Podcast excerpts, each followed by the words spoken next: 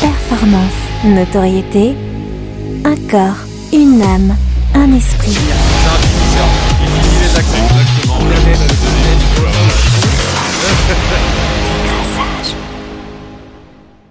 Bienvenue à tous à cette nouvelle euh, émission de décrassage. Alors la préparation mentale, est-ce que c'est un effet placebo ou est-ce que c'est un vrai boost des performances? On va discuter ensemble avec l'équipe habituelle et avec un invité euh, particulier qui est préparateur mental. Euh, je vais déjà, élégance oblige, le présenter. Christophe Martin, bienvenue. Merci, bienvenue à tout le monde aussi. Merci pour l'accueil. On va parler ton, ton parcours hein, un peu plus tard. On va parler ta vision aussi du, du coaching mental, hein, de tout ça. On va essayer de répondre un peu à cette à cette question. Euh, Protin qui est avec nous, euh, habitué, chroniqueur. Comment ça va, Protin? Ça va bien, merci. Euh, est-ce que pour toi la prépa mentale c'est euh, c'est bullshit ou est-ce que c'est euh, c'est un vrai plus pour les athlètes? En une phrase. J'aurais dit que c'est du bullshit, mais on ne peut pas sous-estimer les les effets qu'il y a sur eux, donc euh, affaire à suivre. Ok, d'accord. T'as as de la chance que Christophe est pas dans la même pièce que toi, parce qu'il t'aurait montré que que c'est pas que c'est pas bullshit.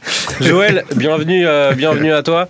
Euh, pour toi, est-ce que ça est-ce que ça a un vrai impact ou pas la, la prépa mentale, ou est-ce qu'on en fait trop? Euh, je demande à être euh, convaincu euh, ce soir. Déjà, il va falloir voir si un préparateur, coach, de quoi on parle.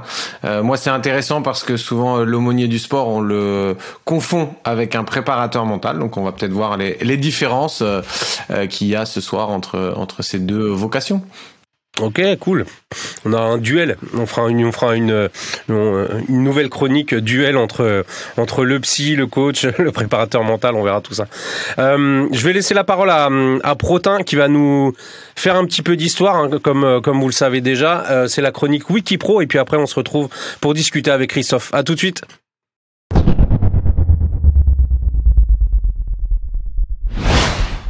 Merci Jérémy. Alors euh, je vais évoquer euh, dans cette chronique l'historique un peu de la, préparation mentale. Et ce qu'il faut savoir, c'est que lorsque l'on recherche, euh, pardon, lorsqu'on fait des recherches au sujet de l'histoire de la préparation mentale, le premier terme qui apparaît est celui de psychologue du sport. Il est vrai que la psychologie du sport apparue à la fin du 19e siècle aux États-Unis et ayant connu un essor croissant à partir des, des années 60 est la base de la préparation mentale, même si quand même certains soi-disant spécialistes se sont attribués le statut de psychologue du sport sans en avoir les diplômes, ce qui a conduit euh, les différents pays occidentaux à réguler davantage l'accès à ce titre de psychologue du sport.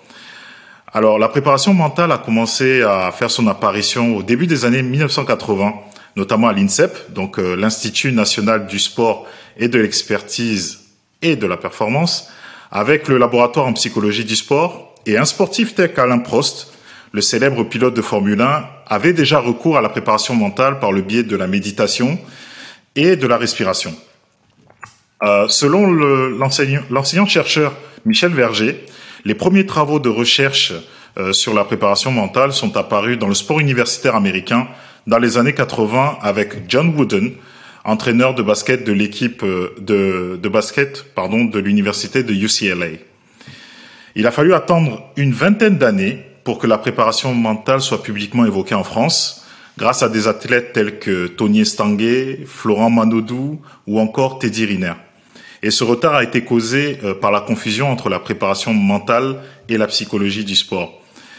Euh, Michel Verger, que j'ai évoqué précédemment, définit la préparation mentale comme l'optimisation des habiletés, euh, des habiletés mentales sur une échelle de 0 à 5.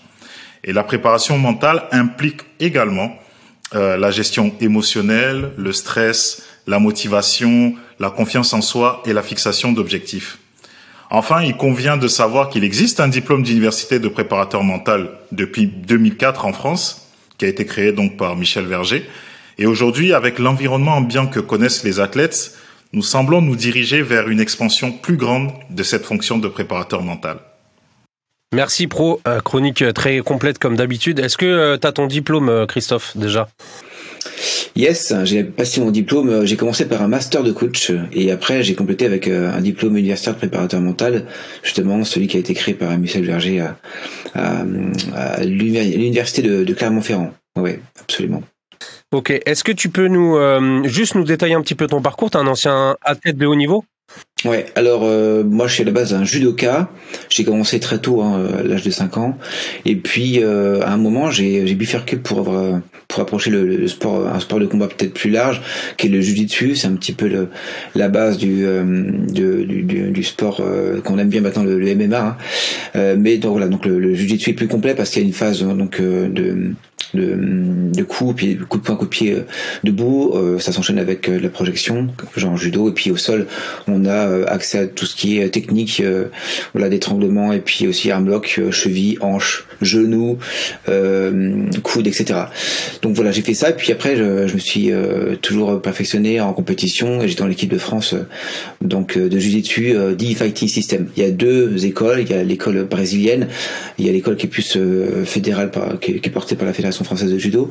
Donc le, avec deux systèmes encore dedans. Le Fighting System, donc c'est du combat où on maîtrise sa frappe, on maîtrise ses coups. Euh, et, euh, et, après, il y a aussi tout ce qui est kata, tout ce qui est démonstration.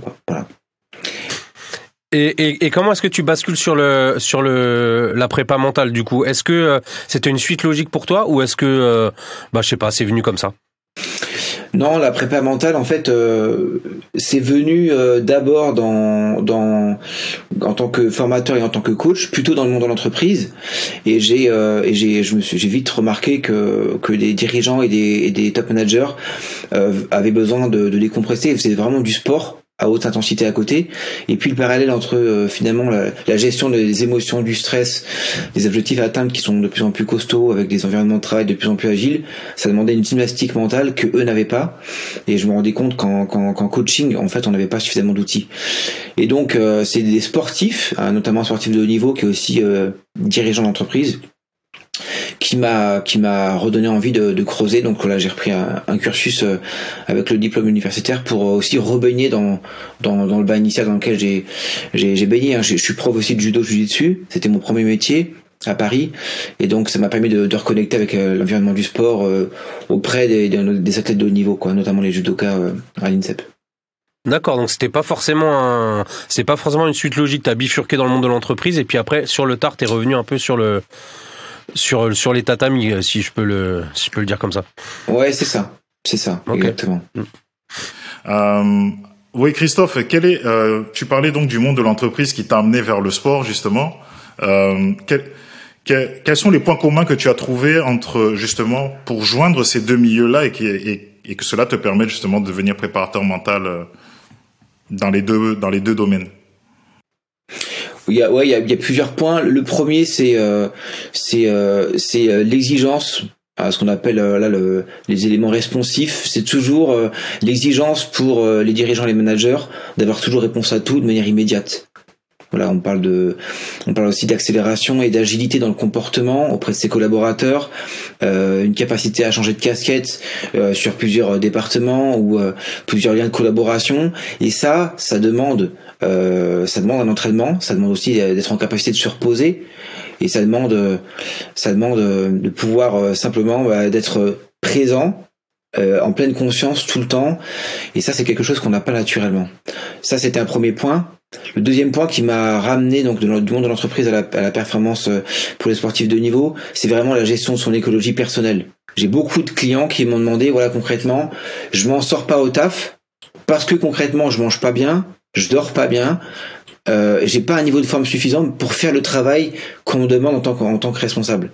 Donc ça, c'est les deux gros éléments qui, euh, qui ont été des parallèles forts, quoi, qui m'ont demandé de, qui m'ont ramené euh, au monde du sport, parce que c'est, c'est naturellement ce qu'un athlète de niveau doit, doit franchement surveiller pour euh, non seulement être endurant dans son sport, durer, être dans la performance, monter, mais après rester de manière endurante à haut niveau.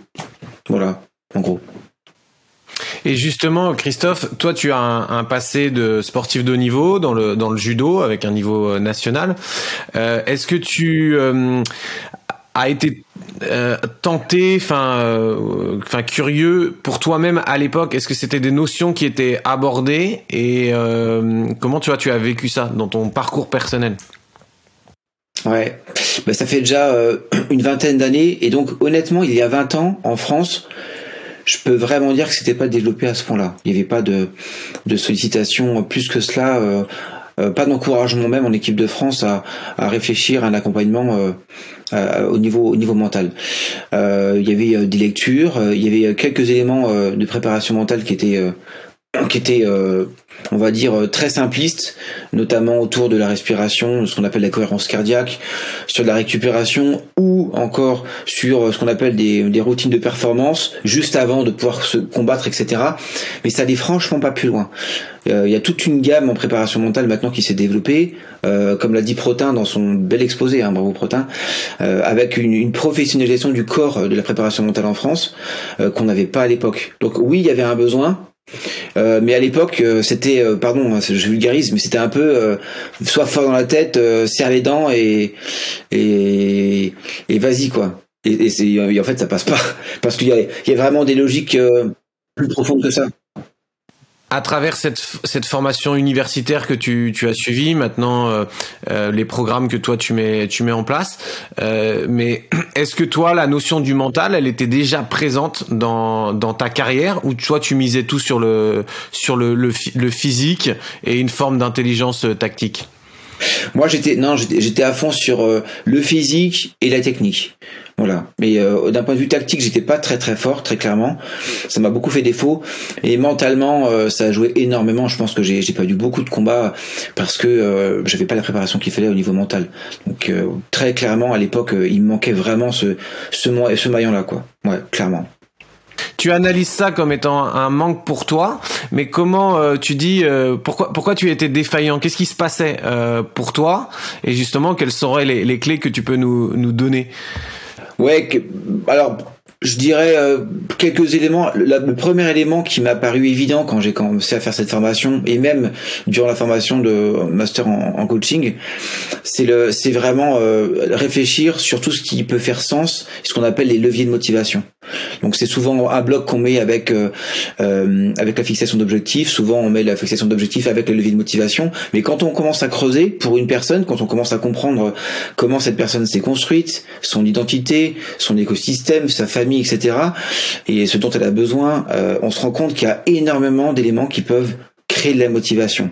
Alors le premier c'est le plaisir, d'accord? Il y a des moments où tu juste pas envie, tu plus de plaisir même en, en, en, pratiquant ta passion et, la compétition. Euh, on sait que par exemple, moi c'était un cas à un moment, euh, j'étais sur une très bonne lancée au niveau national, j'ai arrêté de gagner parce que il y avait plus la flamme de, euh, de gagner au niveau national ça m'intéressait plus.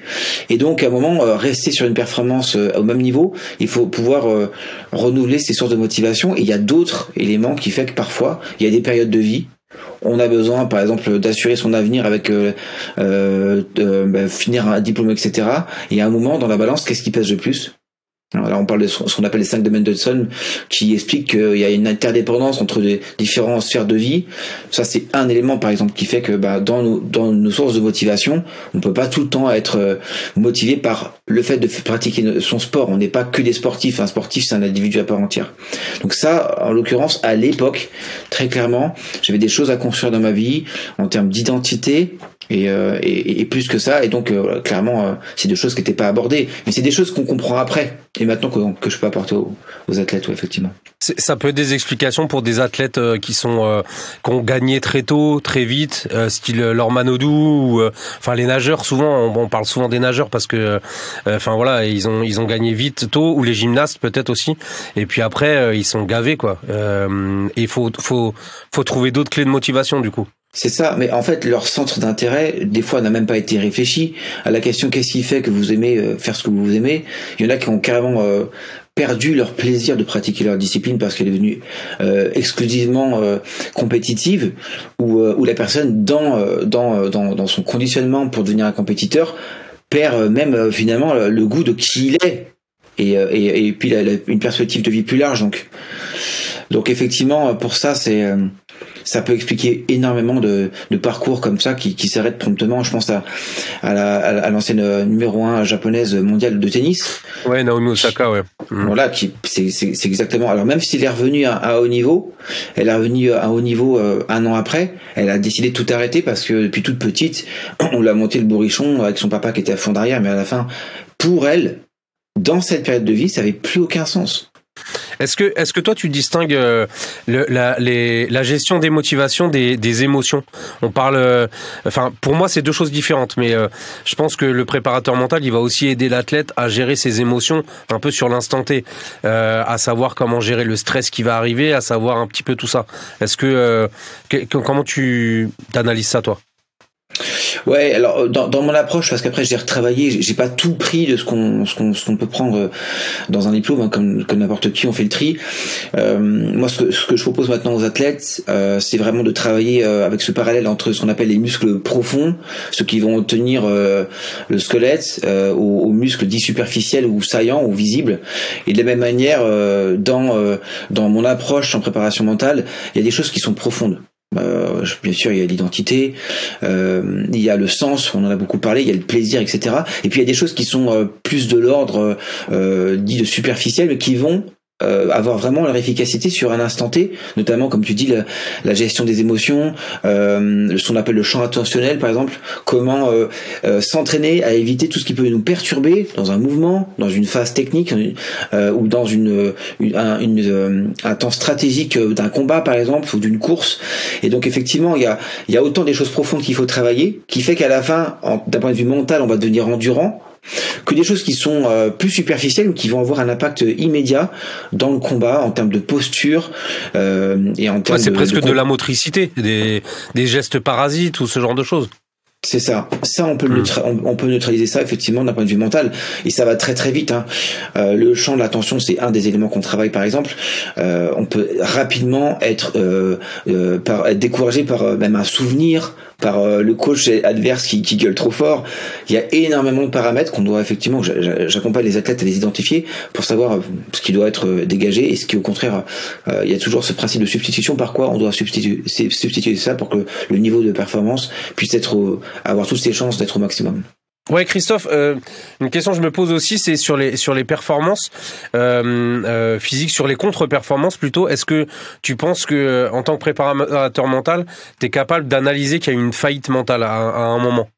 Alors, on, on, peut travailler euh, à l'identification euh, euh, avec l'imagerie mentale sur sur la manière dont une personne a vécu un instant T.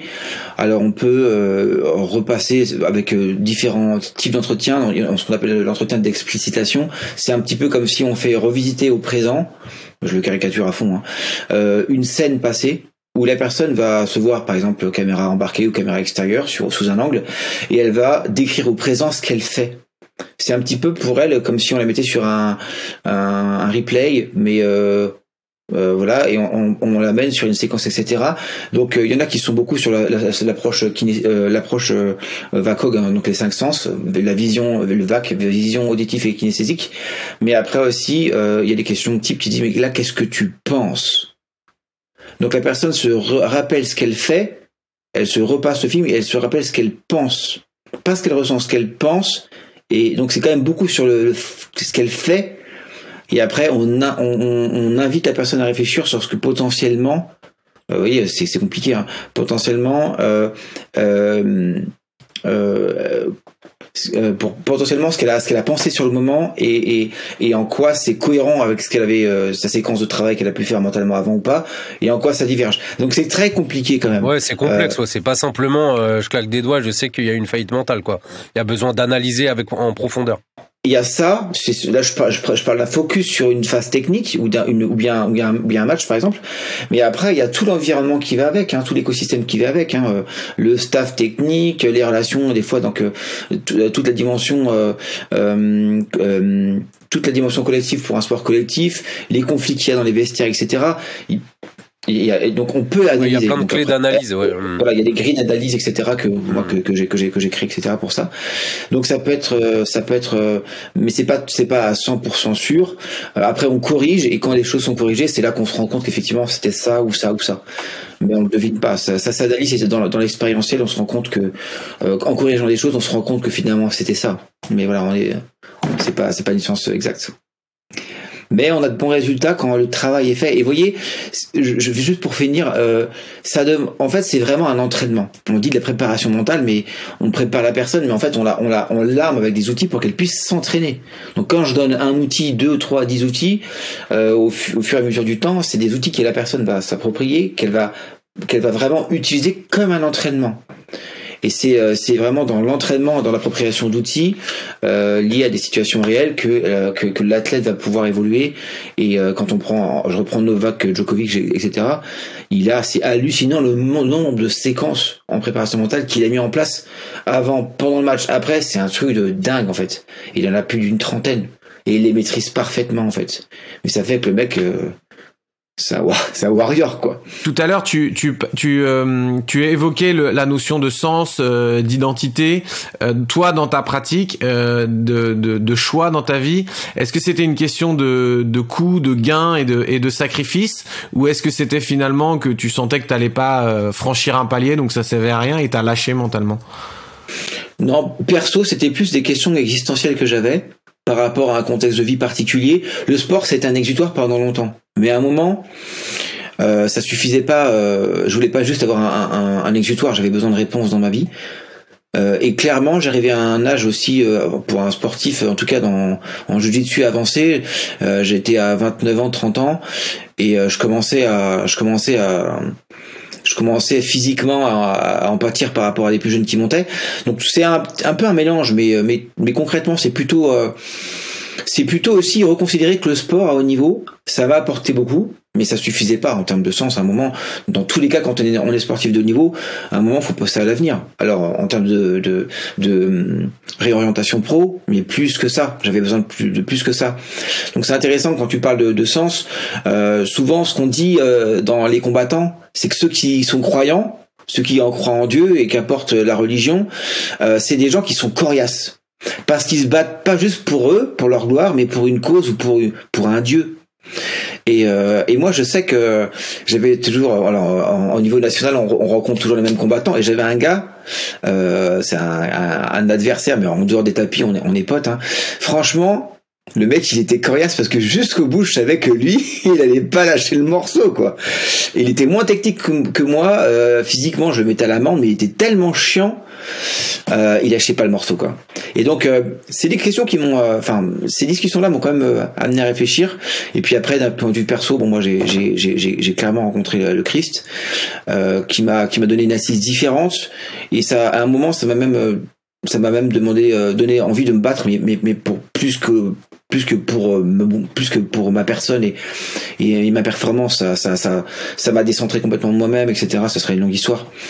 Euh, donc euh, l'une des motivations puissantes pour un, un, sportif de niveau hein, c'est évidemment le sens et et, et sa croyance euh, et, en tant que chrétien l'assurance qu'on a de d'appartenir euh, au, au, Dieu au Dieu de la vie euh, etc donc euh, c'est clair que c'est ça ça complète complètement la, la vision qu'on a de soi et ça et ça change aussi le rapport à l'autre et même le rapport qu'on peut avoir au sport de haut niveau hein. ça change ça change la motivation ça change tout euh, je voulais revenir sur euh, sur l'évocation de Naomi Osaka, euh, qui était donc numéro un mondial et qui a été donc euh, vraiment monté en pression par ses parents. Et, euh, et je voulais savoir comment se positionner en tant que préparateur mental face à une personne qui justement souffre de cela. Ouais, c'est une bonne question. Alors le champ d'intervention il est assez large. Euh, il y a cette interface qu'on peut avoir entre un, préparateur mental et un psychologue ou un psychologue du sport qui est un peu différente. La première des choses qu'on va faire, c'est qu'on va sécuriser un petit peu l'environnement de l'intervention. On va déjà euh, apprendre à se laisser connaître, apprendre à connaître la personne, et puis aussi beaucoup questionner avec euh, donc des techniques de coaching, hein, de la questionnologie, l'athlète pour l'amener à, à, graduellement à se rendre compte euh, dans quelle mesure elle est consciente de, de l'adéquation qu'il y a entre ce qu'elle veut vraiment et dans quoi elle a baigné pour en arriver là. Euh, et donc moi je pense que c'est une des premières pistes que je l'ai pas coaché, c'est dommage, euh, que, que je leur ai proposé, c'est c'est finalement se rendre compte euh, depuis toutes ces années euh, sur euh, finalement son, adé son, son adhésion ou pas au, à tout le système euh, dans lequel elle a été bercée euh, afin d'y adhérer, arriver à l'âge adulte il y a tout un, y a toute une progression et tout un accompagnement à avoir avec, un adolescent dont les centres d'intérêt changent et qui et qui qui a besoin aussi des fois de vivre autre chose que simplement un, un environnement extrêmement oppressant. Hein euh, qu'est la compétition. Euh, si le plaisir n'est pas là, pour un adolescent, c'est extrêmement difficile. Donc voilà. Après, il y a après il y a, y a, toute la dimension aussi culturelle pour elle. On est sur euh, on est sur une dimension de culture collectiviste asiatique. Euh, si on prend par exemple les, cinq drivers ou les six drivers, euh, bref, un gars qui a développé ça sur euh, tout un concept euh, autour de, de la communication, on se rend compte que euh, y a ce qu'on appelle des des des des, euh, des, messages inconscients qui nous conditionnent et qui conditionnent la manière dont on se sent aimé. Tu es aimé si si tu te dépêches, si tu fais comme la communauté dit, donc c'est c'est un driver qui, qui, a été rajouté à ces cinq. Et donc dans cette culture collectiviste, c'est toujours intéressant parce qu'après elle a vécu aux États-Unis de voir dans quelle mesure elle se sent elle se sentirait redevable à la communauté au détriment d'une partie de son identité qu'elle a besoin de, connaître en tant qu'individu. Donc voilà, c'est des questions qu'on peut apporter pour amener un athlète à être aligné avec vraiment qui elle croit être et ce qu'elle veut accomplir. Donc dès qu'il y a après une dichotomie entre ça, c'est extrêmement compliqué pour l'athlète de, de s'y retrouver. Hein. Toi, justement, euh, ça me ça me fait euh, une, bonne transition sur aussi euh, les, nouvelles manières d'accompagner un petit peu les athlètes. Là, ce que soulève ce que soulève autant ce contexte familial, ce contexte communautaire aussi, qui est une pression. Toi, tu vas arriver en tant que préparateur mental dans ce dans cette situation. Et comment est-ce que tu vas analyser la, la, la situation par rapport à cet athlète? Est-ce que dans l'accompagnement que tu vas que tu vas lui amener, ça va être d'être de moins souffrir, on va dire, de cette, euh, de, de ouais, voilà, de l'amener vers une forme de bien-être, ou est-ce que ça va être de l'amener vers des meilleures performances? Parce que finalement, ton rôle, c'est normalement qu'elle soit plus performante, tu vois. Mais, mais, mais dans un cas comme ça, c'est compliqué. Ça veut dire que tu peux te mettre la famille à dos. Ça veut dire que, il y a tout un tas de paramètres qui peuvent compliquer les choses. Ouais, tout à fait. En fait, c'est l'athlète qui fixe ses objectifs de performance c'est l'athlète. Et c'est aussi l'athlète qui à un moment réfléchit au, à ses leviers de motivation et à ce qui va vraiment faire sens pour elle. Donc quand on parle d'alignement, on parle de, de Robert Dills. C'est intéressant d'ailleurs parce qu'on ça rejoint le sens et aussi euh, bah, la, la, religion. Dills, il a, il a créé, euh, quand on parle beaucoup, il faut être aligné avec soi, etc. Il a, il a créé ce qu'on appelle les niveaux de conscience. Donc il, il dit qu'il y a différents niveaux de conscience et que tout en haut, ce qui fait sens et ce qui ancre la personne dans quelque chose qui, qui va l'amener plus loin, c'est de faire quelque chose qui va dépasser sa personne. Voilà. Et ce gars-là, il a écrit un bouquin qui s'appelle euh, Tools of Spirit en 1987, je crois. Et donc c'est le gars qui a co-créé la programmation neurolinguistique. Donc euh, il y en a partout en communication, euh, en formation, chez les commerciaux et puis en préparation mentale, etc. Et en fait, ce gars-là, bon bah, il a pompé sur, au passage, comme ça vous êtes au courant, il a pompé sur le modèle de leadership de Jésus. Voilà, il a pompé là-dessus. Et ce qui est intéressant, c'est c'est c'est quand on pense en fait à, à, cet athlète-là, à un moment, donc il y a différentes techniques euh, d'entretien, à un moment, on amène l'athlète à vraiment euh, réfléchir sur qui elle est. On est obligé d'aller profondément comme ça. Si la personne, elle veut faire de ce métier-là euh, vraiment son gagne-pain à long terme, elle a besoin à un moment d'aller plus profond pour savoir ce qui fait sens pour elle. Et dans ce sens-là, oui, tu as raison. C'est pas moi qui vais mettre euh, à dos la famille. C'est elle parfois qui va apprendre à dire non à sa famille. C'est elle parfois qui va devoir redéfinir euh, toute une partie de son staff dans son écosystème pour pouvoir euh, être performante. Et c'est elle qui va décider.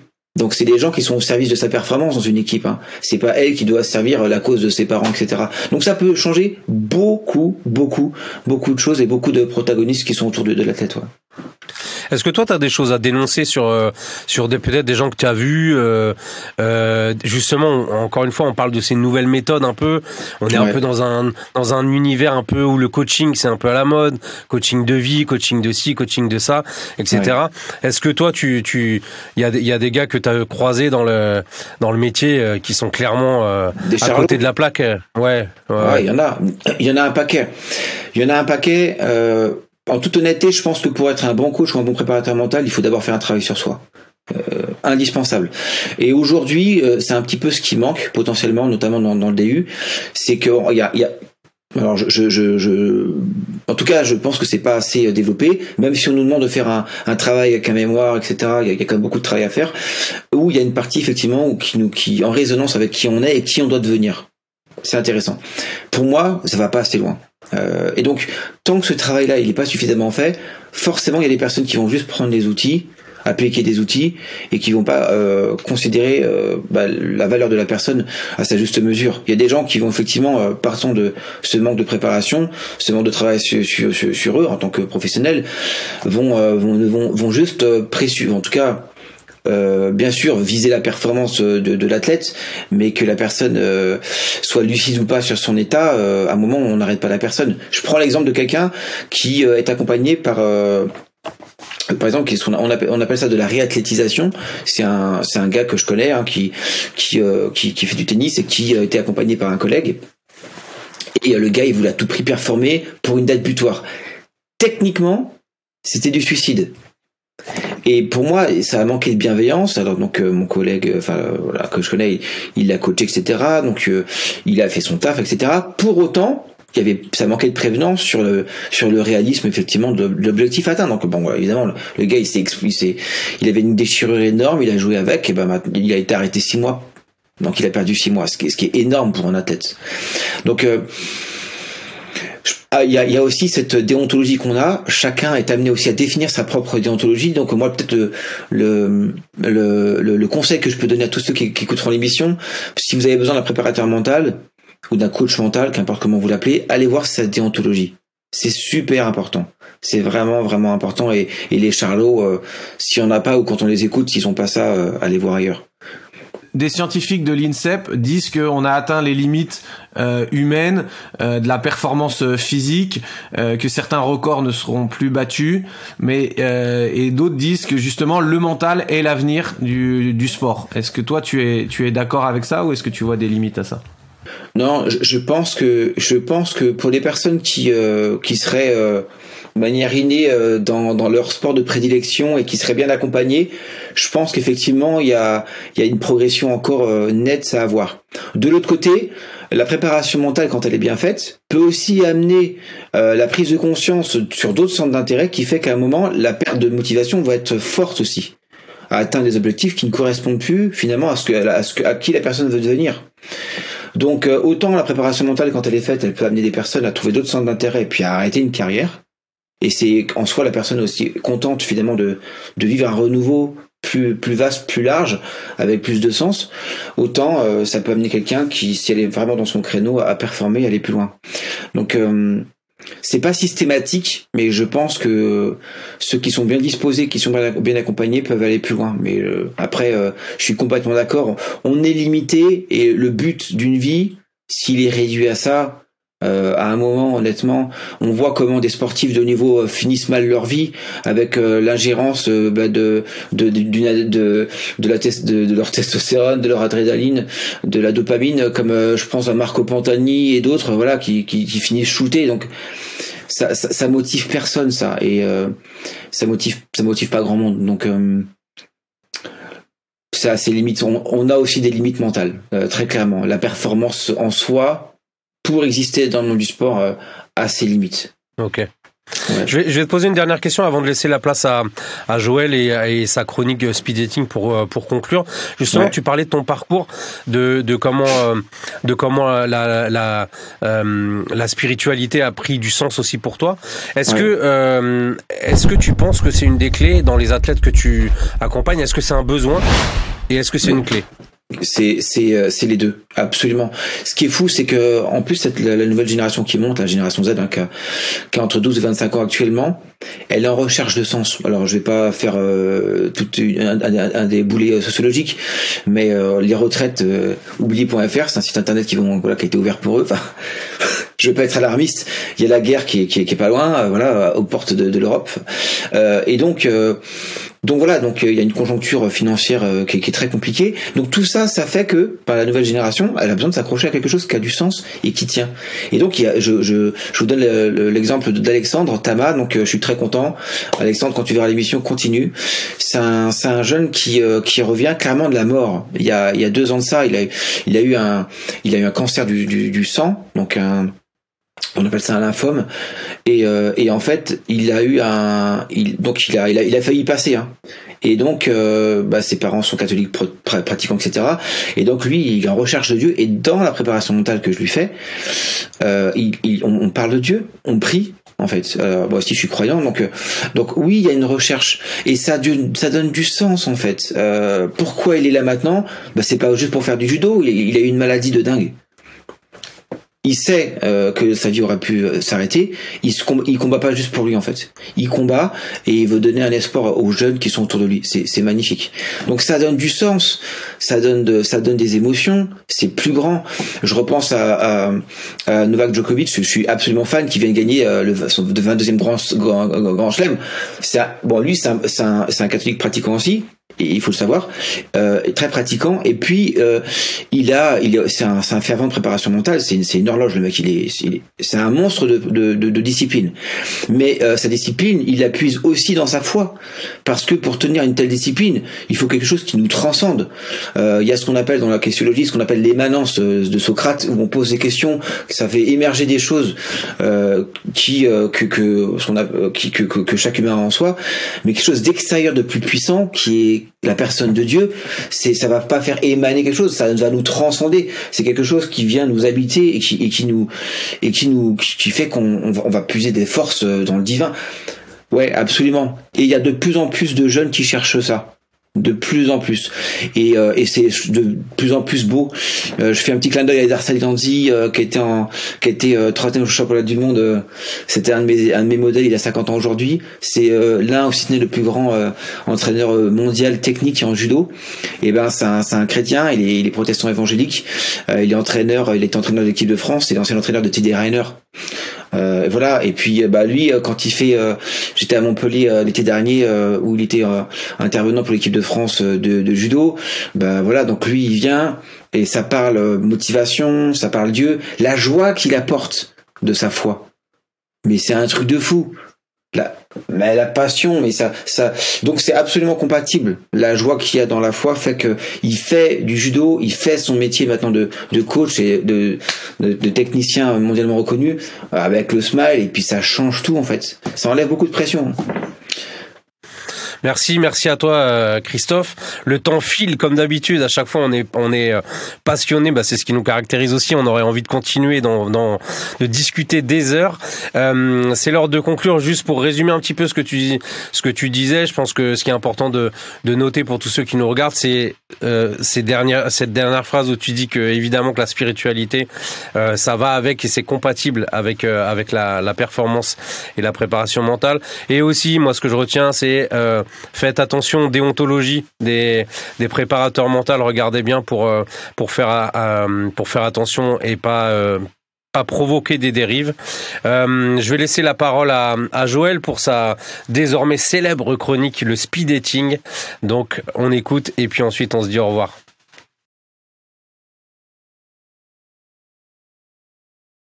Merci beaucoup euh, Christophe euh, pour euh, le partage de, de, de l'expérience. Mon speed dating va être un petit peu en, en léger contre-pied. Euh, je sais pas comment on appellera, on appellerait ça dans le dans, dans le judo, mais euh, je vois que aussi il y a un élan mystique dans le dans le monde du sport et une forme d'instrumentalisation des livres sacrés pour obtenir finalement euh, la victoire dans le sport et ne pas euh, trouver le, le, sens en dehors de, de ce sport. Euh, J'étais interpellé par euh, une, une, vidéo de, de, de Teddy Riner.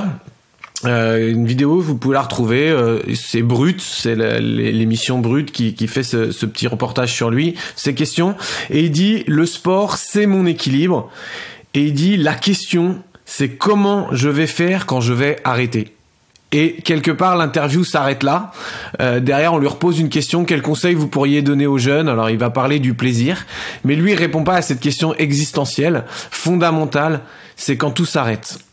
Et euh, là, il y a quelque chose qui m'interpelle, c'est que un sportif va faire carrière jusqu'à 35, 40 ans, quel que soit son, sport. Certains vont aller plus loin. On a quelques exceptions, euh, mais c'est rare alors que notre espérance de vie est de 80 ans. Donc qu'est-ce que je fais pendant ces 40, 50 ans qui me restent à vivre? Qui suis-je? Et puis, est-ce que ça s'arrête là? Est-ce qu'il n'y a pas quelque chose après cette, euh, cette vie terrestre? Et donc moi j'ai peur que avec toutes ces nouvelles méthodes, qu'on axe énormément de temps sur et on mette des efforts pour produire de la performance qui va être éphémère. Et certains sportifs et des grands athlètes olympiques le disent, en fait, dès leur plus jeune âge, l'objectif c'est d'aller au JO. Et une fois qu'ils ont atteint ça, plusieurs l'ont exprimé dans le film documentaire Le poids de la gloire, et après, quoi? Qu'est-ce qui se passe Finalement, on a travaillé pour quelque chose de très éphémère. Et c'est là-dessus que je voudrais euh, interpeller. Et je trouve que, en fait, il manque une notion, il manque des coachs de vie. On peut être un grand champion dans son sport, on peut savoir retourner un mec qui fait 200 kilos, et on peut ne pas savoir prendre soin de ses enfants ou ne pas savoir construire un couple solide. Et je trouve que c'est ce qui manque dans notre société. Et c'est peut-être pour ça que je veux militer aussi que les aumôniers peuvent jouer un rôle de coach de vie. Et je, je ne vois pas de lieu à part les églises qui peuvent être mieux que des clubs de sport pour apprendre ce que c'est que l'amour. On a besoin d'être aimé, on cherche à être aimé et on ne sait pas comment aimer. Et il y a un guide qui nous est donné et je pense que ça peut être l'église et c'est de revoir ça. Et je voudrais justement finir avec cette prière qu'un homme sage a laissé, c'était Paul, qui a eu une grande influence dans, l'histoire de l'humanité, euh, dans le discours qu'il a, qu'il a partagé. Et il fait cette prière. Il prie pour qu'on soit enraciné et fondé dans l'amour, pour être capable de comprendre quelle est la largeur, la longueur, la profondeur et la hauteur de l'amour de Christ, et de connaître cet amour qui surpasse toute connaissance, afin d'être rempli de toute la plénitude de Dieu. Il y a des études qui ont été faites pour montrer que le corps humain a des limites. Le corps, l'humain ne courra pas plus vite qu'un léopard. On a montré au niveau biomécanique, au niveau scientifique, que certains records ne seraient pas battus. J'aimerais juste rappeler que, même si c'est une vision pessimiste, c'est que les records du monde stagnent depuis 50 ans. On estime qu'en 2070, la totalité des records ne seront plus jamais battus et que déjà seulement dans 5 ans, dans moins de 5 ans, 50% des records ne seront plus battus. Ça veut dire que l'homme a des limites. Mais par contre, nous pouvons explorer et connaître l'amour de Dieu qui est sans faille et qui est sans limite et qui nous transcende et qui veut nous porter plus loin que juste faire une performance et une carrière, mais qui donne du sens sur l'entièreté de nos vies.